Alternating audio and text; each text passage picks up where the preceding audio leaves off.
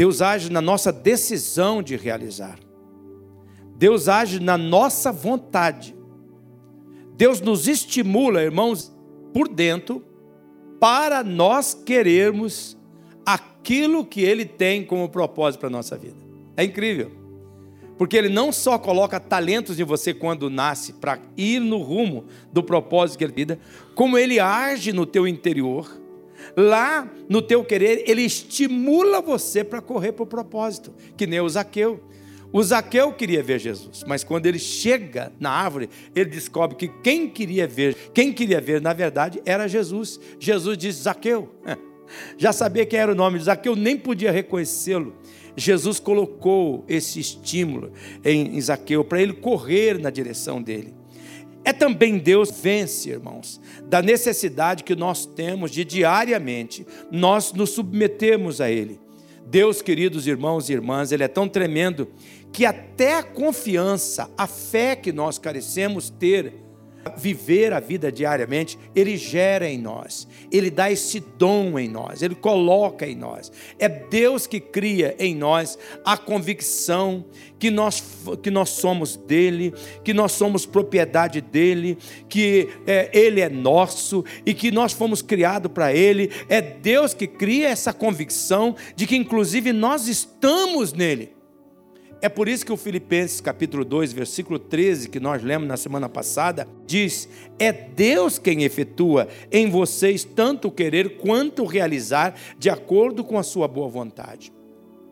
Que nesta manhã é um testemunho claro. Você está aqui nesse culto, Deus está agindo, Deus está trabalhando dentro de você. É por isso que você está aqui. Você já deveria dizer: Nossa, eu não posso resistir a Deus, eu não posso. Ele está agindo na minha vida. Nós não podemos fazer, irmãos, a vontade de Deus, essa conta própria. Nós não podemos. É por isso que Deus ele efetua, como diz o texto, o querer e o, e o realizar. E como é que ele faz isso? Como é que ele realiza o querer e o realizar? Agindo no nosso interior. Estou relembrando um pouquinho das últimas mensagens para colocar você dentro do assunto. Agindo no nosso interior, ele age no íntimo do nosso ser. Então eu preciso aqui destacar: é Deus quem inspira a nossa vontade. Deus que nos movimenta para nós agirmos em obediência. E este agir de Deus, ele acontece no secreto. Ele acontece dentro de nós ele é um agir poderoso, mas ele é um agir também silencioso. Por isso, muitas vezes, nós atribuímos a nós aquilo que Deus está fazendo. Não fui eu que, que vim para a igreja, fui eu que quis estar no culto, fui eu que fiz o curso. Você só foi, você só veio, você só fez, porque Deus estava agindo, Deus estava estimulando. Você está aqui neste culto e pertence à missionária, porque Deus está agindo em você. É a iniciativa dele do início ao fim, nesse estímulo de Deus, nesta ação de Deus. É você não resistir. O Zaqueu queria ver Jesus lá em Lucas 19. Ele não é como aqui nos no, nossos dias, que tem a televisão, tem o WhatsApp, que você manda uma foto para o amigo, ó, vai estar tá esse cara aí passando aí por Maringá, você, por favor, não perca o encontro com ele. Vai lá, porque vai falar demais contigo. É uma benção esse homem. Não tinha isso. Não tinha as redes sociais, não tinha TV para informar. Mas ele ficou sabendo, talvez por Levi, talvez por Mateus, alguém, um dos seus amigos, coletores de impostos. E ele então queria ver Jesus. E ele foi para ver Jesus no lugar, na entrada da cidade, mas era uma multidão tão grande, ele era pequenininho, não conseguia ver. Disse: Eu vou resolver esse problema, eu vou subir na árvore. E quando ele subiu na árvore, ele descobriu: Mas para lá, eu não sei quem é o rosto dele, eu nunca o vi, eu não sei quem é ele. Como é que eu vou descobrir quem é Jesus? Ele queria ver Jesus. E de repente, debaixo daquela árvore, daquele sicomorro, ele escutou uma voz: Aqueu, desce depressa, porque eu quero ir posar na sua casa. É, quem queria ver Jesus? Era Zaqueu ou era Jesus? Eram os dois. Zaqueu não resistiu o estímulo de Jesus: venha ao meu encontro, venha ao meu encontro, vem encontrar comigo. Era um estímulo divino. Zaqueu foi. Como é que ele faz isso no nosso interior, no íntimo do nosso ser? É Deus que inspira a nossa vontade. Eu preciso destacar isso nessa noite. É Deus que inspira a nossa vontade. É Deus que nos movimenta para nós agirmos em obediência. E este agir de Deus ele acontece no secreto, não é no nosso entorno, é lá dentro de nós, no nosso íntimo. E é um agir poderoso, mas é um agir silencioso. E por isso, muitas vezes, nós atribuímos as coisas que Deus está fazendo para nós. A gente diz assim: eu estou indo para a igreja, eu estou lendo a Bíblia todo dia, eu até fiz o bendito verdades básicas que o pastor Jacó fala, que é para estruturar a nossa fé. Eu não perco o pacto de fé. Eu oro todos os dias. Eu que estou fazendo, cadê o que, que Deus está fazendo? O que, que Deus está fazendo? Onde é que Deus está fazendo? Ele está fazendo, agindo no seu íntimo. Você só está fazendo isso porque Ele diz: lê a minha palavra, vá orar, me busca. Não, não falte hoje. Hoje vai ser um encontro divino. Você não pode fazer isso. Você vai se apagar se ficar longe. A iniciativa sempre é de Deus. O nosso papel é nós não resistirmos. Por exemplo, você está aqui nesse culto, eu repito de novo, porque Deus estimulou você. E sabe o que, é que tem favorável a você? Você não resistiu. Você não atrapalhou. Você cooperou com Deus. E é por isso que Ele está falando com você neste momento. Ele está tocando a sua vida. Ele está se movimentando dentro de você de novo, agindo em você por dentro. Na mensagem passada, eu destaquei algo importante: que em Jesus estão, está escondido um tesouro. Esse tesouro ele é feito por duas coisas: conhecimento de Deus e a sabedoria de Deus. Se você não ouviu minha pregação de domingo passado, ela está no YouTube, Igreja Missionária TV. Também na página da igreja. Também no aplicativo da igreja. A palma da sua mão. Você pode ouvir qualquer hora, quantas vezes quiser. Toda a sabedoria, todo o conhecimento de Deus está ali em Cristo, escondido nele, dentro de nós. Diga: Cristo é minha vida. Diga bem forte: Jesus vive em mim. Eu vivo a vida de Jesus. Jesus é minha vida. É muito importante, você tem que dizer isso constantemente. Você tem que lembrar. Por isso que meu papel como pastor não é apresentar nenhuma novidade para você, é lembrar você das coisas que você não pode esquecer. Que você tem que lembrar sempre. Toda a sabedoria que você precisa para florescer na vida, em qualquer aspecto. Todo o conhecimento divino que você precisa para discernir a vida em todos os momentos, Deus já colocou em Jesus que está dentro de você. Deus quer que você entenda que é o teu dever cavar a procura desse tesouro. Você tem que buscar esse tesouro. Você tem que tomar posse desse tesouro do conhecimento, da sabedoria. Diariamente Deus está agindo dentro de nós, nos movendo para nós conhecermos Jesus, a fim de ter toda a sabedoria que nós precisamos para cumprir o nosso propósito na vida, para nós vivermos com Deus diariamente.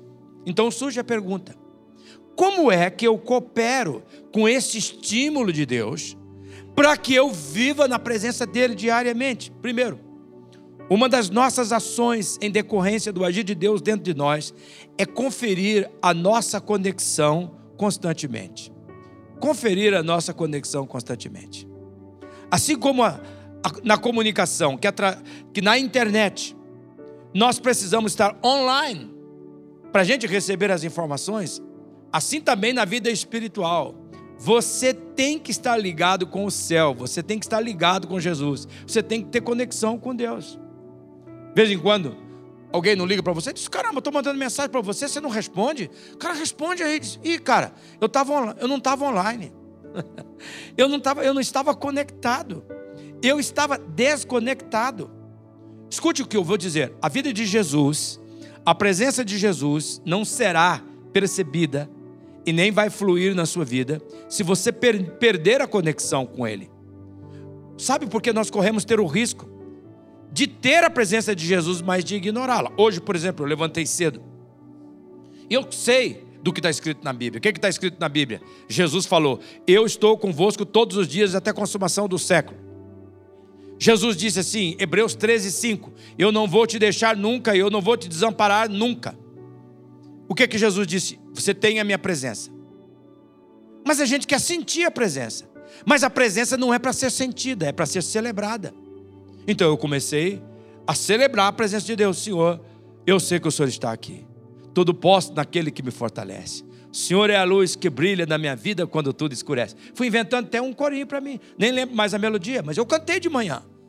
E eu fui celebrando a presença dele. Logo, Eu não precisava mais de sentimento. Eu já percebia que ele estava ali. A minha conexão estava sendo feita. Eu oro para que você tenha entendimento espiritual que se você não prestar atenção na sua conexão, você vai ignorar a presença de Deus. Eu vou dar um exemplo para vocês. O Jacó. O Jacó é um exemplo claro. Deus se manifestou da vida de Jacó, ele estava passando por um momento delicado. Teve uma crise familiar, uma briga entre irmãos. Teve um problema que envolvia o pai e a mãe, rivalidade. Jacó foge da casa da família, está indo para a casa do pai. E Jacó tinha uma promessa de Deus, tinha a bênção de Deus sobre a sua vida. Ele chega num lugar, ele percebe que tem naquele lugar um, um lugar convidativo, tem ali alguma coisa espiritual naquele lugar. Ele assim, eu acho que é aqui que eu vou dormir. Pega um uma pedra por travesseiro e ali ele dorme. E ele sonha com uma escada que está ligada na terra, no céu, mostrando claramente: Jacó, você precisa estar conectado, olha, por uma escada no céu, você precisa estar ligado. E Deus estava tão presente.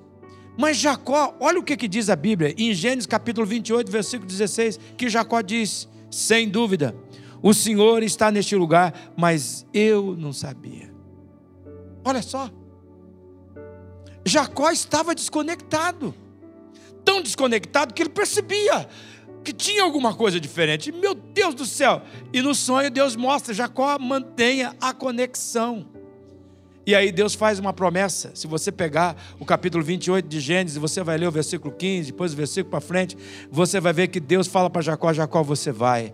Para onde você for, eu vou te abençoar, Jacó. Eu vou te trazer de volta neste lugar. E aqui você vai testemunhar de tudo aquilo que eu fiz, Jacó. Mas não perca a ideia. A escada tem que estar tocar na terra com o céu. Você tem que estar conectado. Eu quero perguntar amorosamente para você, nessa noite, com muito amor: você está desconectado da presença de Deus. Você não você está offline do céu. Você precisa conferir a sua conexão com Deus. Deus está presente em sua vida e você não está vendo, você não está percebendo. Você tem que, que verificar para lá. Eu não estou online, eu preciso ir para o lugar aonde eu fico online. Eu preciso me conectar novamente. Eu preciso receber a presença dele fluindo na minha vida. E para manter a sua conexão com Jesus, você precisa praticar o que está no Salmo 143, no versículo 8. Essa é uma prática que você vê claramente. Olha o que, que diz o versículo, e você vê que combina com as canções que nós cantamos nessa noite. Faze-me ouvir do teu amor leal pela manhã, pois em ti confio. Olha o que ele diz: mostra-me o caminho que devo seguir, pois a ti eu elevo a minha alma. Ele está procurando conexão, ele está procurando sinal. Ele diz: Ó oh, Senhor, o salmista está aqui procurando conexão. Ele, ele com clareza diz: Ó oh, Senhor, faz-me ouvir. Ó oh, Senhor, por que, que eu não estou ouvindo, Senhor? Ó oh, Pai, me conecta de novo. Eu quero ouvir do teu amor leal. Nós temos que fazer isso bem cedinho. E talvez nós vamos ter que fazer isso várias vezes no dia. Você vai ter que parar. Você talvez está numa reunião. Você está conversando com, com uma pessoa e você está vendo que a conversa está indo para um outro rumo. Você está vendo que você está ficando embriagado com aquele assunto, a ira está chegando, o pessimismo está chegando e você está querendo já sair para ah, esse cara está abusando de mim aqui e já partir para a carne, partir para o braço. Você tem que parar, fala, espera um pouquinho, cara, eu preciso ali dentro um pouquinho. Foge para o banheiro. Chega lá, senhor, eu estou offline, senhor. Meu Deus, a, a emoção está tomando conta da minha vida a minha carne está prevalecendo, Senhor, eu preciso de conexão. Eu preciso de conexão.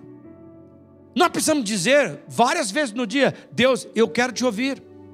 Nós precisamos declarar a nossa confiança em Deus, como nós vemos aqui no texto. Nós precisamos pedir para Deus: orienta, Senhor, que caminho. Onde eu devo pegar, direita ou esquerda? Devo manter em frente, Senhor.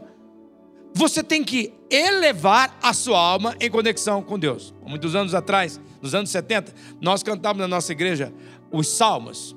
Nós temos que trazer de volta os corinhos. De vez em quando eu trago alguns deles, mas um que nós cantamos é A ti, Senhor, elevo a minha alma, A ti, Senhor, elevo a minha alma, ó meu Deus, em ti confio. Guarda-me, Senhor, pois em ti, Senhor, eu me refugio. Faz-me, Senhor, andar nos teus caminhos Faz-me, Senhor, andar nos teus caminhos, ó Deus meu. Em ti confio, guarda-me, Senhor, pois em ti, Senhor, eu me refugio. O que é isso? É procurar conexão.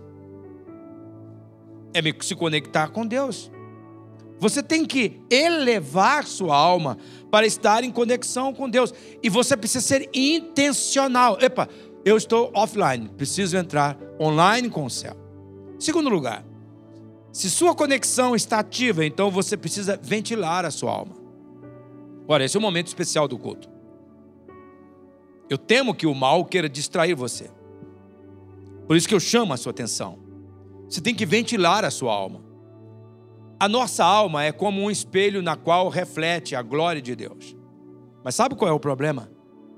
Qualquer pecado, qualquer voz da incredulidade, qualquer emoção negativa pode embaçar a nossa alma com a fumaça do engano. É mais ou menos parecido com quando a gente estava usando máscara e você tinha óculos. Você colocava máscara, então, quem tem óculos sabe disso, pelo amor de Deus, já era um inferno aquilo.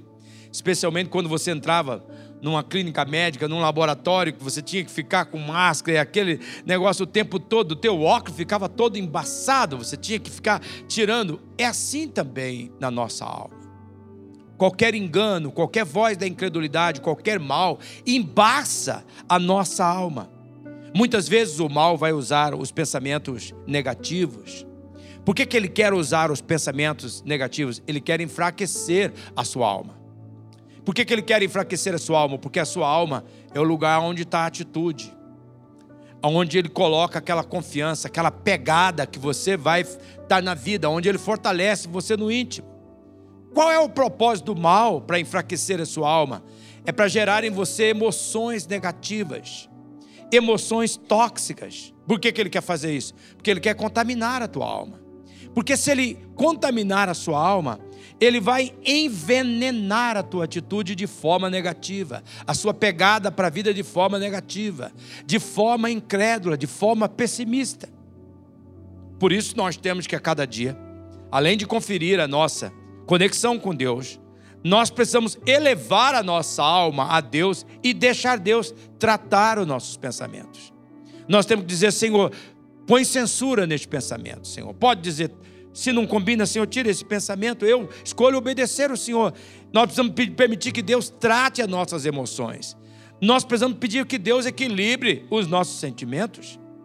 Os nossos sentimentos variam muito, da euforia ao desânimo.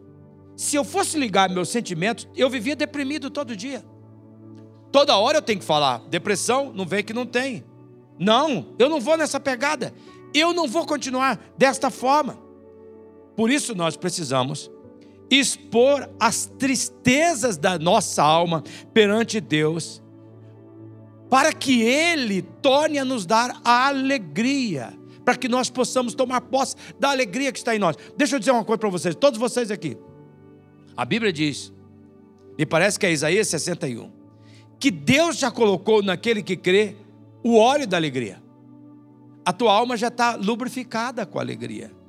A alegria já está dentro de você. Mas se você procurar a alegria nas circunstâncias, nos sentimentos, você não vai ter. Ela está dentro de você. O Espírito Santo já deu. E o que, é que você tem que fazer? Você tem que restaurar a alegria. O Salmo 51 diz: Me dá atrás de volta a alegria. A alegria que o Senhor me deu está aqui dentro, Senhor. Não me deixe de maneira nenhuma. Para isso você tem que ventilar a sua alma. Uma oração que nós temos que praticar é a que está registrada no Salmo 86, no versículo 4. Olha que oração linda. Faça essa oração comigo em voz alta agora. Vamos lá? Alegra o coração do teu servo, pois a ti, Senhor, eu elevo a minha alma. Veja bem. Senhor, eu levanto a minha alma, eu exponho a minha alma eu ventilo a minha alma. Olha para esse texto. Elevar a alma aqui é expor perante Deus aquilo que precisa ser ventilado. É abrir a alma perante Deus. Para manter a, a, o nosso permanecer diário em Jesus, nós precisamos, além de conferir a nossa conexão, nós temos que ventilar a nossa alma. Ventilar a nossa alma. Pode colocar aí o slide 8. Ventilar a nossa alma. Aí eu quero perguntar para você neste momento. Você já abriu a sua alma para Jesus hoje? Todo dia você tem que fazer isto. Talvez você vai ter que fazer isso várias vezes no dia.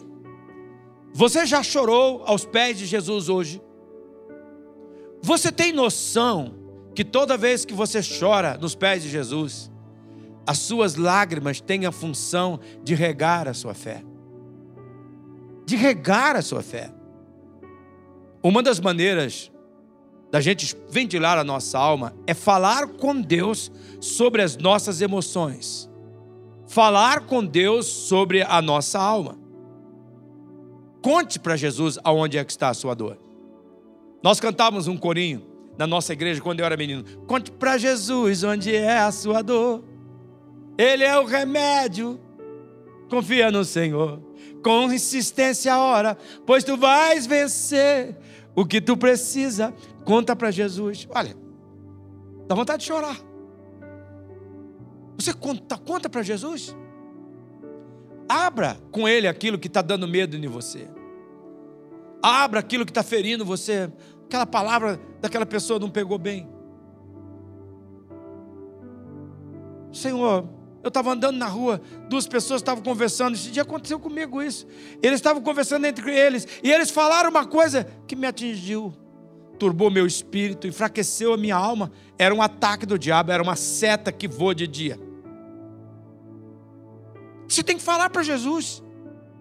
Você não pode guardar as emoções negativas dentro de você.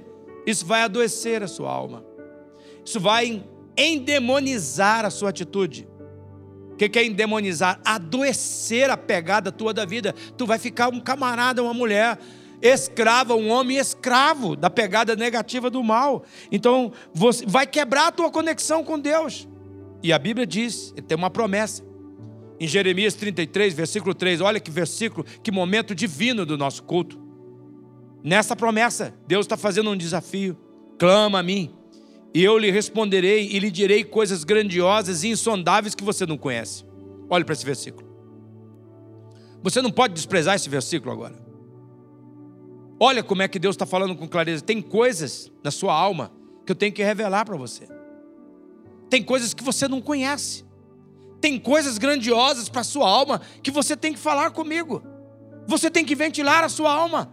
Deus quer revelar coisas que estão ocultas em sua alma para que ela tenha descanso, para que ela não adoeça. E você vai chegar nesse ponto: ah, meu Deus, agora eu entendo o que, que o Senhor estava falando. Agora eu entendo, mas você tem que levar a sua alma. Agora, depois que você fala com Deus sobre a sua alma e ele lhe responder, a segunda atitude é que você tem que falar de Deus para a sua alma. Veja, primeiro, você fala com Deus o que está acontecendo na sua alma. Então, depois, você fala para a tua alma aquilo que Deus está falando com você. A nossa alma, ela precisa ser ministrada, gente. A nossa alma, ela precisa ser disciplinada para ouvir Deus e não apenas ficar chorando. E não apenas ficar reclamando. A nossa alma precisa ser colocada de castigo. Presta atenção, cala a boca, fecha a matraca, não diga nada. Cala a boca, muda. Fica muda a alma. Não diga nada, só escuta agora. A nossa alma, ela precisa ser confrontada com os verdadeiros motivos que estão cansando a nossa alma, que estão enfraquecendo a nossa alma. O Davi, o salmista, ele sabia do valor de ventilar a alma, e ele sabia também do valor de conversar com a alma, tanto que no Salmo 42, olha para você ver, que coisa linda que é a palavra de Deus. Olha o que diz o Salmo 42, o salmista diz: Por que, que você está assim tão triste, ó minha alma? Para que essa tristeza? Ponha a sua esperança em Deus, pois ainda o louvarei. Ele é meu Salvador, Ele é meu Deus. Veja, esse texto deixa, deixa claro que a mensagem que você precisa é aquela que você prega para você. Por favor, não, não despreze essa frase. Não é uma frase de efeito. A mensagem que você precisa é aquela que você prega para você. Veja que o salmista ele está pregando para a sua alma. O que, é que ele está fazendo? Ele está questionando a sua alma. Ele está falando com a sua alma. A lição é muito clara que Deus está destacando aqui neste momento. Você tem que questionar os motivos que está agitando a sua alma. Você tem que dizer para a sua alma: põe a sua esperança em Deus, alma. Toma vergonha, alma. Louve ao Senhor, exalte ao Senhor. Afirme para a sua alma: Deus é o teu Salvador, alma. Confia nele. Você tem que ventilar a tua alma. Você tem que falar com Deus sobre a tua alma e você tem que falar de Deus para a sua alma. E além de falar com a sua alma, você tem que acreditar no resultado de falar com Deus. Você tem que sair da teoria da fé. Você tem que acreditar no estímulo de Deus, naquilo que Deus fala, naquilo que Deus revela a você. Você tem que agir com fé. Deus vai honrar as promessas dele sobre a sua vida. Deus vai dar descanso para a sua alma mas você tem que tomar a postura que está descrita no Salmo 34, no versículo 6. Olha o que é que diz o Salmo 34, versículo 6. Diz o texto: Clamou este pobre, e o Senhor o ouviu, e o, o salvou de todas as suas angústias. Olha os aspectos deste versículo. Esse texto está dizendo: olha, clama a Deus, mas clama com uma atitude de pedinte, de quem não pode, de quem é pobre. Clama acreditando que o Senhor ouve clama que Deus, na angústia, salva você da angústia, livra você da angústia. Na adversidade, livra você da adversidade. No, no vale da sombra da morte, livra você da força do luto, da força do, da perda. Na presença dos seus adversários, Ele livra você dos seus adversários, ungindo a sua cabeça com óleo. Lembra disso daqui. Você precisa agir com fé. Você tem que acreditar que tem resultado de você falar com Deus. É a mesma postura que você tem que ter neste culto. Você vem para este culto, Deus está agindo aqui, Deus está falando através do Espírito Santo, as músicas estão encorajando, a palavra está chegando até você. Você tem que crer, você tem que sujeitar, você tem que agir com fé. Você tem que sair daqui, eu estou fortalecido.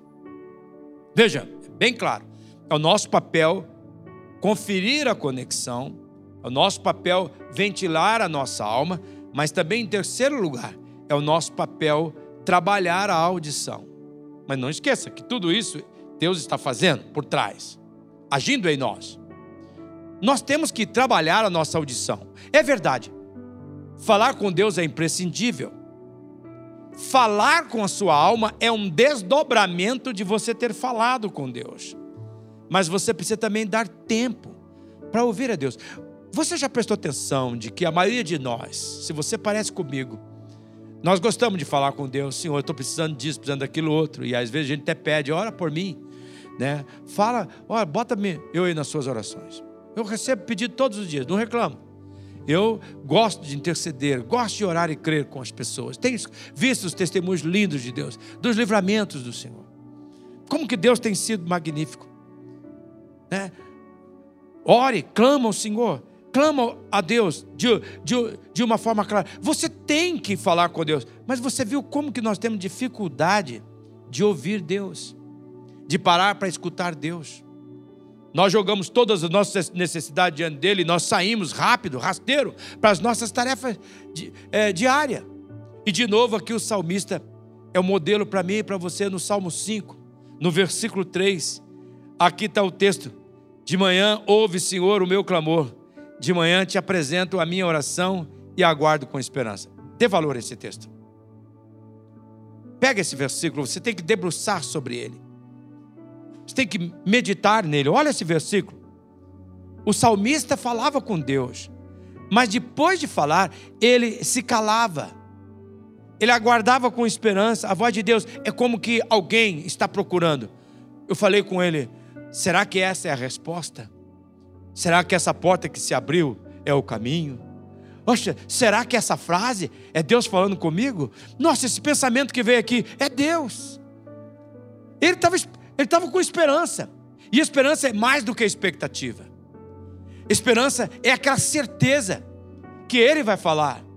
Então, você vai olhando para a vida como um momento divino. Você lê uma frase, aquela frase, você diz: Deus falou. Você escuta uma pessoa, pá, Deus falou. Vem na tua mente um pensamento, você está esperando, você está sensível. Você está assim, ó,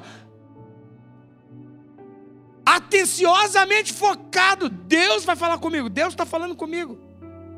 Então, a cada dia, nós temos que parar para ouvir. E aqui, uma coisa muito importante: nós carecemos concentrar a nossa atenção a Deus. De novo, eu vou falar. Uma das táticas do diabo é nos distrair. Ele quer nos distrair com os problemas diários, com as lutas diárias, para você não ouvir os direcionamentos diários. Você tem que limpar. A gente sabe que tem que lavar o ouvido. A minha mãe, desde menino, fala: menino, lava essa orelha. Tá ficando com macuco atrás da orelha. Então, pegava com aquelas buchas que ela pegava lá na seca da casa da minha avó, pelo amor de Deus, aquele negócio áspero, botava aquele sabão de sada, pregava com um nervo danado. Moleque pouco, lava essa orelha. Aquela, aquela esfregão. Mas nós temos que fazer isso com o nosso, o nosso ouvido espiritual. Tem cera da incredulidade, tem cera do descaso na fé, tem cera do pessimismo, tem cera maligna aí, tem que tirar. Nós precisamos aprender a usar o silêncio para ouvir as coisas que jamais nós vamos ouvir em outra pessoa a não ser Deus. E a Bíblia faz um alerta. Em Jó, no capítulo 33, no versículo 14, está escrito: Pois Deus fala repetidamente, embora as pessoas não prestem atenção. Olha aqui, ó. Olha como é que Deus está falando com você. Deus fala repetidamente. Deus está falando assim, lembra? Eu falei com você há tantos anos atrás. Eu te alertei, não vai nesse rumo, não entra nessa porta, não mantém essa amizade, não vai nesse companheirismo. Eu fui te alertando, alertando, alertando, falei repetidamente, mas você não me ouviu. Você não me deu atenção. Será que aqui nessa noite Há pessoas que repetidamente Deus está falando, mas você não está dando atenção, você está resistindo o estímulo, você está resistindo aquilo que a presença dele está fazendo lá por dentro, se movendo dentro de você, silenciosamente, poderosamente, agindo dentro do seu interior. Você tem que trabalhar a sua audição. É nosso papel conferir a conexão, ventilar a nossa alma, trabalhar a nossa audição e, em quarto lugar, alimentar o nosso coração. Esse é o nosso papel também. O Espírito Santo vai agindo, o Espírito de Cristo vai agindo, para que nós possamos viver 24 horas por dia, 7 dias por semana, a presença de Deus. A Bíblia afirma que o nosso coração precisa de cuidado, gente. O nosso coração ele precisa ser protegido. Inclusive, a Bíblia diz em Provérbios, no capítulo 4, no versículo 23, que é do coração que vem as saídas da vida. E por que, que o mal quer logo atingir o nosso coração? Porque se ele atingir o nosso coração, ele vai atingir a nossa vida toda, vai contaminar a nossa vida toda. Ele precisa ser protegido, ele precisa ser cuidado. Se o nosso coração for, não for bem alimentado, bem cuidado, bem protegido, ele vai estragar as nossas decisões. É por isso que o nosso coração tem que ser bem alimentado. Por quê? Porque o nosso coração tem que estar satisfeito. Se o nosso coração não estiver satisfeito em Deus, ele vai querer porcaria. Ele vai querer o que nós vamos ver nos, nos DNA sobre os super desejos que o mal cria. Ele vai maximizar o, de, o prazer pela comida, pela bebida. Você não percebe? O mal te empurra para você virar um, beberrão de cerveja, um bebedor de vinho, um homem embriagado, uma mulher embriagada, uma mulher dominada. Quem está por trás disso é o mal. Ele quer embaçar a visão da sua alma, contaminar o teu coração. Se o coração teu não está satisfeito, ele vai correr atrás de porcaria, vai querer valorizar o prazer, o prazer do sexo, o prazer do lazer o prazer no trabalho, a dependência do trabalho, quem está por trás disso é para contaminar o teu coração, para estragar a sua decisão. Você tem que o teu coração precisa estar satisfeito, mas como é que nós fazemos isso? A Bíblia responde. No Salmo 119, no versículo 11, está escrito: Eu guardei no coração a tua palavra para não pecar contra ti. Olha esse versículo.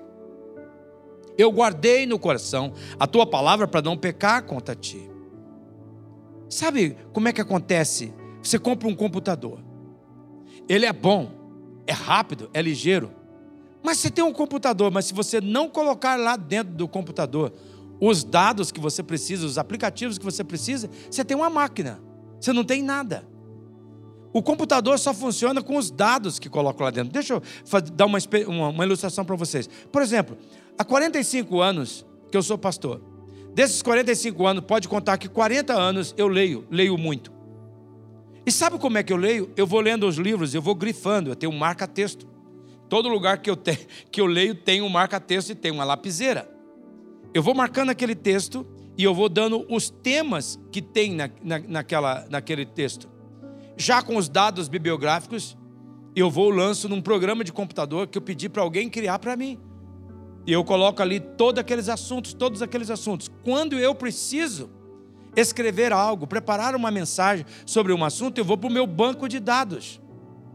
E eu vou ali, eu procuro os assuntos que eu tenho. Me fornece um material incrível para que eu possa escrever rapidamente um artigo, ou compor uma mensagem, ou preparar um estudo bíblico. E aqui é a lição que Deus está nos ensinando. O nosso coração precisa ser alimentado com dados vitoriosos de Deus, que estão registrados na palavra dele. Cada um de nós precisa de um banco de dados divino dentro de nós. O coração não é satisfeito com qualquer coisa, o coração dado por Deus, o novo coração, que quando você foi a Cristo e foi aceito por Ele, é um coração exigente. A satisfação do coração acontece da forma como está descrita pelo salmista no Salmo 1, no versículo 2, aonde nós lemos: A sua satisfação está na lei do Senhor, e nessa lei medita de dia e de noite. Olha para esse versículo. Esse texto está dizendo o quê? se os dados divinos estiver dentro do seu coração, a caixa forte do seu coração vai estar protegida e não vai roubar o tesouro da presença de Deus na sua vida. Se o seu coração estiver satisfeito pela palavra de Deus, se estiver alimentado pelos dados divinos, ele vai contaminar positivamente, contaminar. Ele vai impregnar em todas as saídas da sua vida. Por isso então você tem que avaliar você está alimentando o seu coração? Quando você escolhe fazer uma série, assistir uma série da Netflix, em detrimento de você fazer um curso bíblico na Unibim, você está colocando dentro de você dados da porcaria. Quando você escolhe os seus amigos, as suas festas de churrasco, e tem espaço para isso na fé cristã, em detrimento da reunião do, do, dos grupos pequenos, do TPV, em, em detrimento do culto, em detrimento da comunhão com o Senhor. Você está colocando, armazenando dentro de você dados que vai agir contrário a você, que vai movimentar o teu coração, que vai contaminar a saída da sua vida. Então o teu coração não fica satisfeito, a não ser que você guarde no teu coração os dados de Deus para a sua vida. Você precisa fazer isso. Deus estimula. Ele até coloca, fala, fala, fala. Você, você já fez verdades básicas? Eu não, não fiz ainda, pastor. Eu tenho que me matricular. Mas quando? Ah, você agora já está no trio de parceria? Ah, pastor, poxa, eu tenho que ir, mas ainda não fui. Por quando? Veja, você não pode resistir ao estímulo que Deus está fazendo. Por fim, você precisa ainda escolher a sua fé. Você tem que ver, quando, conferir a conexão diariamente, ventilar a sua alma, tratar a sua audição, você tem que alimentar o seu coração, deixar ele satisfeito, mas você chega um momento que chega de falar, você tem que agir. Você tem que agir por fé. Agir por fé e não, res, e não resistir aos estímulos divinos. O que é que é agir por fé? É você não resistir àquilo que Deus está falando. Hoje Deus está falando. O que, é que você vai fazer com isso? Você vai obedecer? Ou você vai continuar? As pessoas dizem assim, pastor, eu acho que a missionária tinha que ser mais dura com as pessoas. As pessoas falam comigo. Eles veem alguns de vocês em lugares que eles acham que eu não deveria ter que estar. Tem gente que coloca fotos que não deveria, nenhum cristão deveria colocar. Pode até tirar essas fotos, mas talvez você guarde para você, não precisa você ficar fazendo propaganda daquilo. Tem coisas que é só para gente. Tem coisas que a gente gosta, tem coisas que a gente só para gente, não é para mais ninguém. É da nossa individualidade, da nossa intimidade. Ah, às vezes as pessoas dizem assim, mas o senhor tinha que ser um pouco mais duro. Ora, não adianta eu ser duro, porque não é para mim que cada pessoa vai prestar conta, é para Deus. Você tem que agir por fé. Toda vez que Deus deixar claro para você alguma coisa, você tem que obedecer. Aí você não está resistindo ao estímulo de Deus. O que, que significa isso? Você tem que se lançar em Deus. Se lance, se jogue. É assim que você coopera com Deus. Você acredita naquilo que Deus diz que você tem. Deus já disse que tudo que Jesus tem é seu. Você tem que acreditar. Que você tem nele dele o conhecimento e também a sabedoria. Você tem que acreditar que ele já colocou o óleo da alegria. Pô, desperta a alegria. Em vez de, de alimentar a, a tristeza, desperta a alegria. Não tenha medo de jogar-se sobre a verdade que Deus coloca no teu coração, porque a Bíblia diz em Romanos, no capítulo 1, no versículo 17, que as boas novas que o Evangelho revela, como é que Deus opera, como é que a justiça de Deus opera, desde o começo até o final, é sempre pela fé. Como diz as Escrituras, o justo viverá pela fé. Vamos gritar essa frase junto? Vamos lá? O justo viverá pela fé. Esta é a verdade. Então você tem que alinhar o seu procedimento com aquilo que você já sabe será a ordem de Deus. Você tem que colocar a sua fé em ação. Deus disse isto, sobre a sua palavra eu lançarei a minha fé. Deus disse isto eu vou crer. Deus disse que a minha casa é de Jesus, o maligno não pode tocar. Deus diz que a minha mulher é de Jesus, o maligno não vai roubá-la de mim. Deus diz que os meus filhos é de Jesus, então ele não, eles não se perderão. Sabe, você tem que parar de falar mal das pessoas que você ama você ama. Às vezes tem mãe, tem pai que chega perto de mim, pastor, esse moleque aqui é aquele mal acabado filho de uma mãe que eu pedi para o senhor orar para ele, porque esse moleque é um traquina, está me dando um trabalho desgraçado. Ei, irmã, pelo amor de Deus, irmão, não faz isso. Você tem que falar sobre a vida daquele menino. Esse é o menino. É a matéria-prima do meu milagre. Esse moleque é uma benção, é de Deus. Eu consagrei ele ao Senhor. O maligno nunca vai tirar esse menino. Você tem que crer assim. Anda para tua casa e dizer: Deus me deu essa casa, o maligno não tem poder aqui, não tem jeito. Aqui é um ambiente de família, onde reina o poder de Jesus, a força de Jesus, o Espírito de Jesus está aqui. Não tem como, o maligno não toca aquele que é nascido de Deus. Você não tem que ter medo de feitiço, não tem medo de vela preta, vela vermelha, vela qualquer coisa. Eu falei para vocês domingo passado que botaram um despacho ali na janela de fora, no estacionamento, bem na época da inauguração da nossa igreja. O que, é que nós fizemos? Picamos o pé. Foi uma pena que não deu para aproveitar a galinha, que os irmãos jogaram antes da hora. E também tinha lá um litro de cachaça que os irmãos arrebentaram. Eu tive certeza de que os irmãos não beberam a cachaça. Jogaram fora a cachaça. Né? Irmão, maligno não toca, você tem que acreditar. Lança a tua fé. Então, olha aqui, terminando. O Espírito Santo vai agir dentro de você, fortalecendo você, está agindo, estimulando você. Você não resiste a esse estímulo. Deixa, você se lança sobre esse estímulo. E não esqueça de Colossenses capítulo 1, versículo 29. Aqui eu quero que vocês leiam comigo em voz alta. Vamos ler junto? Vamos lá? Esta é minha obra. Eu só posso fazê-la porque a poderosa energia de Cristo está operando em mim. Olha aí. Olha, o Paulo está dizendo assim: esta é a minha obra. É por isso que eu confiro a minha conexão, meu trabalho, ventilar a minha alma, trabalhar a minha audição, satisfazer meu coração, agir por fé. Esta é a minha obra. Mas veja, eu só estou fazendo, eu só posso fazê-la porque o poder de Deus, a energia de Cristo está operando em mim, dentro de mim, me fortalecendo. Então eu posso permanecer. Eu quero que você feche os seus olhos neste momento. É um momento singular. É um momento único na sua vida. É o melhor momento que Deus tem nos dado. O chamado de Deus é para você permanecer nele, e agora com seus olhos fechados e cabeça curvada, em nome do Senhor Jesus. E eu peço, onde é que você está resistindo ao estímulo de Deus? Talvez hoje é o dia de você correr para uma das matérias da Unibim. Talvez hoje é um dos dias de você correr para você fazer a sua inscrição para o curso de verdades básicas, estruturar a sua fé. Para o trio de parceria, para o ministério, como, a nossa irmã Lourdes está começando hoje, no seu ministério, em nome do Senhor Jesus. Hoje é dia de você não resistir àquilo que Deus já falou com você. Ó oh, Pai Celestial, tira tudo aquilo que está em nós que não é teu. Tira, ó oh Deus, qualquer resistência, Senhor, aos estímulos que o Senhor está gerando no nosso coração hoje. Fala conosco, ó Pai. Livra-nos de todo o mal, todo o mal que está agindo nas pessoas. Quebra tudo isso em nome do Senhor Jesus. Está quebrado, está repreendido em nome de Jesus.